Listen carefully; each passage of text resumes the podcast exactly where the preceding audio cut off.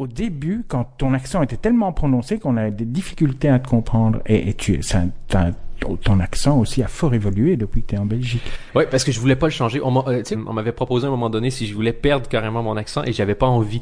J'avais Mais pas non, envie que ça change. Forcément, ça va, ça va évoluer peut-être naturellement, mais je voulais pas que ça change, quoi. Mais un accent ne se perd jamais. Moi, ça fait 30 ans que j'habite à Bruxelles et j'ai toujours des intonations d'accent de verviers. Mais t'as jamais eu besoin non plus. T'as pas, t'as pas eu de problème dans ta carrière. Y a pas eu. euh, Euh, Pour l'instant, ça se passe bien.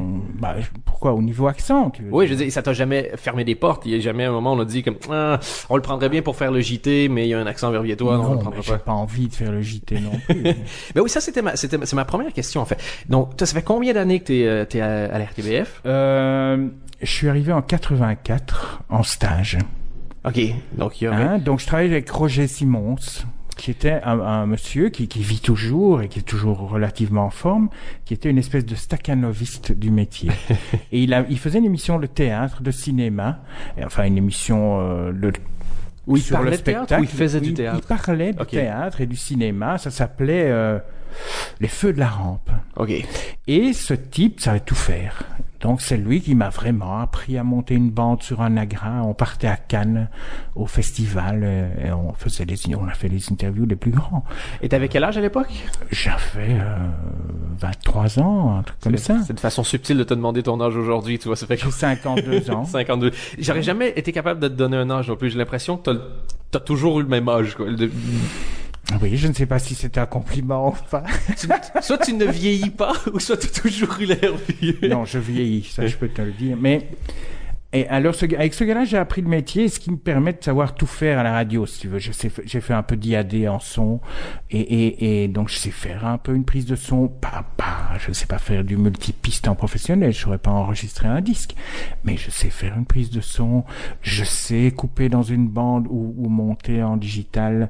Euh, je, je, si tu veux, au, au, au fur et à mesure, j'ai un peu appris tous les métiers de la radio, ce qui me permet de savoir euh, comment ça se passe vraiment, quoi.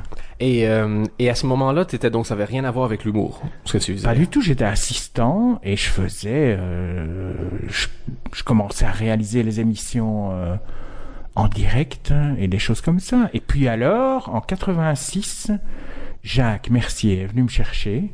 Ils avaient besoin d'un assistant pour une émission de la- de l'après-midi. Non, je dis des bêtises. J'ai d'abord commencé avec Jean-Pierre Autier Ouais. pendant une semaine, un mois. Le matin, il commençait le matin à Bruxelles Capitale en 86, en janvier. Donc c'est le tout tout début, ça. Le tout, tout début de, de Jean-Pierre sur Capital. Avant, il faisait d'autres trucs. Il avait fait Radio Cité. hein. Ouais. J'ai ouais, j'ai vu forcément avec ce qui, euh, ce qui est arrivé euh, Mm, récemment, j'ai vu plein de gens dans, dans, mes, dans mes contacts Facebook qui ont remis, c'est ça, c'est en photo de couverture, le logo de Radio Cité. Donc Ouais. moi, je savais pas ce que c'était. Donc je me suis mis Radio à fouiller Cité, c'était une création de Marc Moulin. C'était génial. C'était la- les, les radios locales avant. C'était vraiment une radio musicale. C'est la première Ouais. radio musicale qui- digne de ce nom en Belgique. Et c'était le service public qui l'a fait.